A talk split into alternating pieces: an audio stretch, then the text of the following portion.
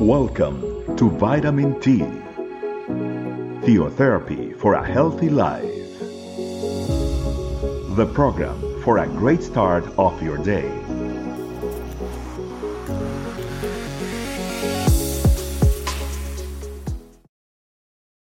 Hello, family.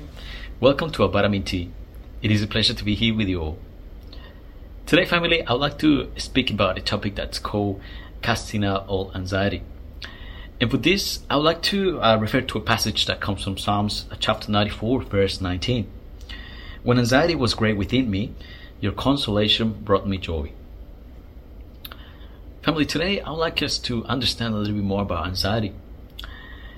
And there's no question, family, that we will, we have and we will face perhaps anxiety in our lives at some point. But it's important for us to understand the way that God sees it and the outcome for us to be next to God when we're facing anxiety.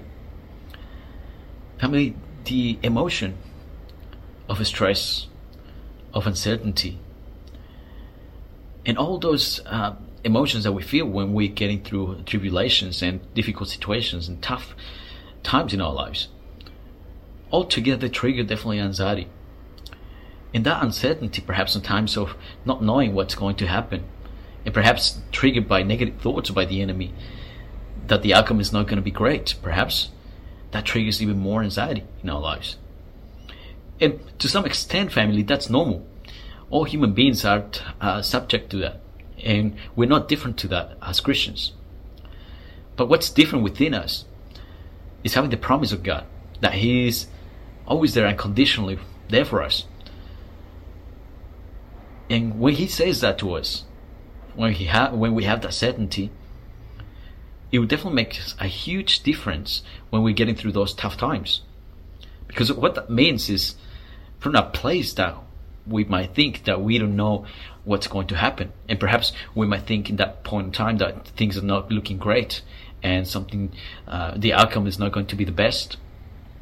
God definitely reminds us that He's got control. He's the, He's got the last word and He will definitely glorify Himself in our lives through those difficult situations. But on the flip side, family, when we don't seek God, we'll keep those negative thoughts, and perhaps a lot of times those negative thoughts are fed, uh, are fed by the enemy, because that's what the enemy wants. Would like us to to know and and to feel. Would like us to feel perhaps confident, perhaps in a lot of anxiety, perhaps in a lot of worry and stress. And when we allow those emotions to take control of our lives, it is difficult for us to see the other side of the tunnel. Or it's difficult for us to see the light at the end of the tunnel. And this is what God definitely would like to, uh, is encouraging us to, to understand. That definitely in those tough situations and those tribulations where we face anxiety, we need to seek His presence because in that moment, in that process, when we seek for Him, He's definitely going to bring the joy and the peace that we need. God is not saying that we won't face stress or anxiety. But God definitely says that when those moments happen, He'll bring joy and peace to our hearts. But it's important, family, that in those moments when anxiety is hitting to our hearts and, and uh, into our emotions and to our uh, perhaps our, you know the way that we feel it's important that in those moments it's it's where we need to seek God more more of his presence.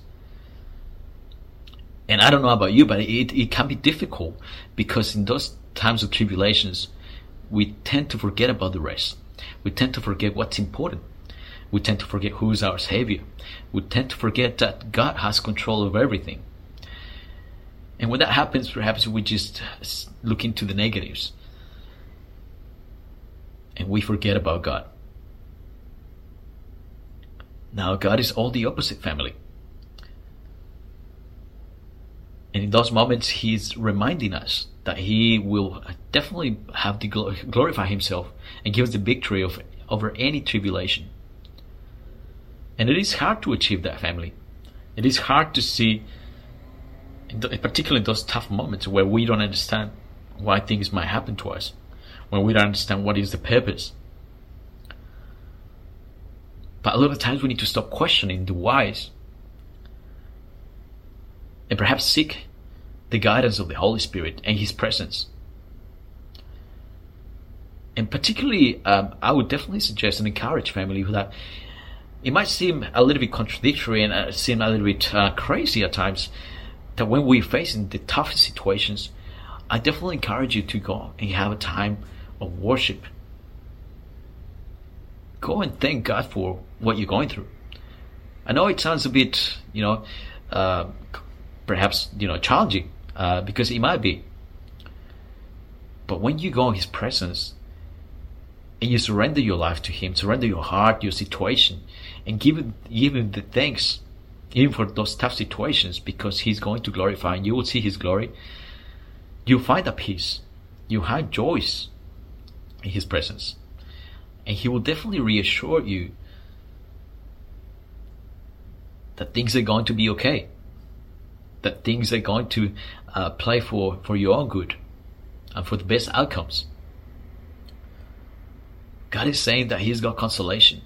So let's go and come to His presence and, and look for that consolation where we need it the most, family. He's bringing joy. But yes, certainly we need to understand that the enemy is there to fool us in those times, and he wants to influence negative thoughts. And so when one negative thought comes to our mind, there will be another fed by another. So the stress, by the anxiety, and perhaps the negativity, and that will become like a snowball where it comes bigger and bigger, and then you won't be able to see the vision of God. And the vision of God is to have the best for our lives, to have the always the greatest outcomes. And we are when we are blinded, family, we fall in a place that is full of depression, anxiety, desperation, stress, But God has all the opposite for us. In those time situations, He will definitely bring the peace and the joy that we need and the, and the consolation that we need.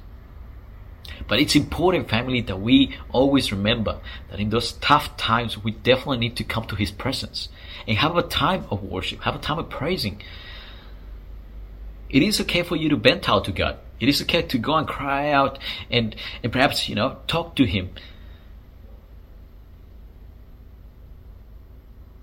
because that's that's a relationship family it's for us to express all that we feel all that we need to him. But we actually need to get it done. So family my invitation today is for us to start thinking about and and next time that you are perhaps going through a difficult situation think about that. Think about what's the first step. And go into his presence and tell him god i want you to take control of this. God I feel uncertain of what's going to happen. I feel stressed. I feel anxious. But I want to receive your peace and your joy. And let me tell you, He will give it to you. So, family, that's my invitation for today. With that being said, I invite you to pray.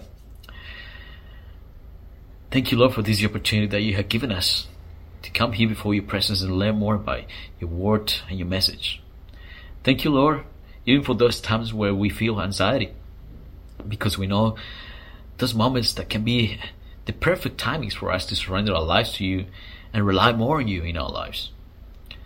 Thank you, Lord, because the less what we can, the less what we can control in diff- different situations, the more that we can rely and surrender to you. To surrender the control of the situations. And that's where we see the miracles, Lord. When we learn to surrender everything to you. When we learn to surrender to surrender everything, including the tough times. Lord, today we surrender uh, everything that we that we are, including our emotions, including our feelings, our intentions, our thoughts.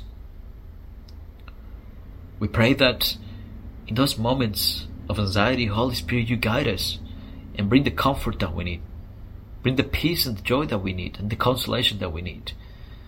I pray that you bless every heart that is listening to this message.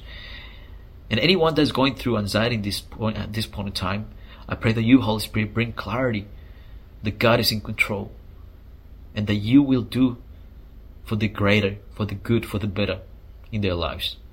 Thank you, Lord, because living in your life and in your presence, there's always a win-win situation. There's always a win situation where we will see your victory.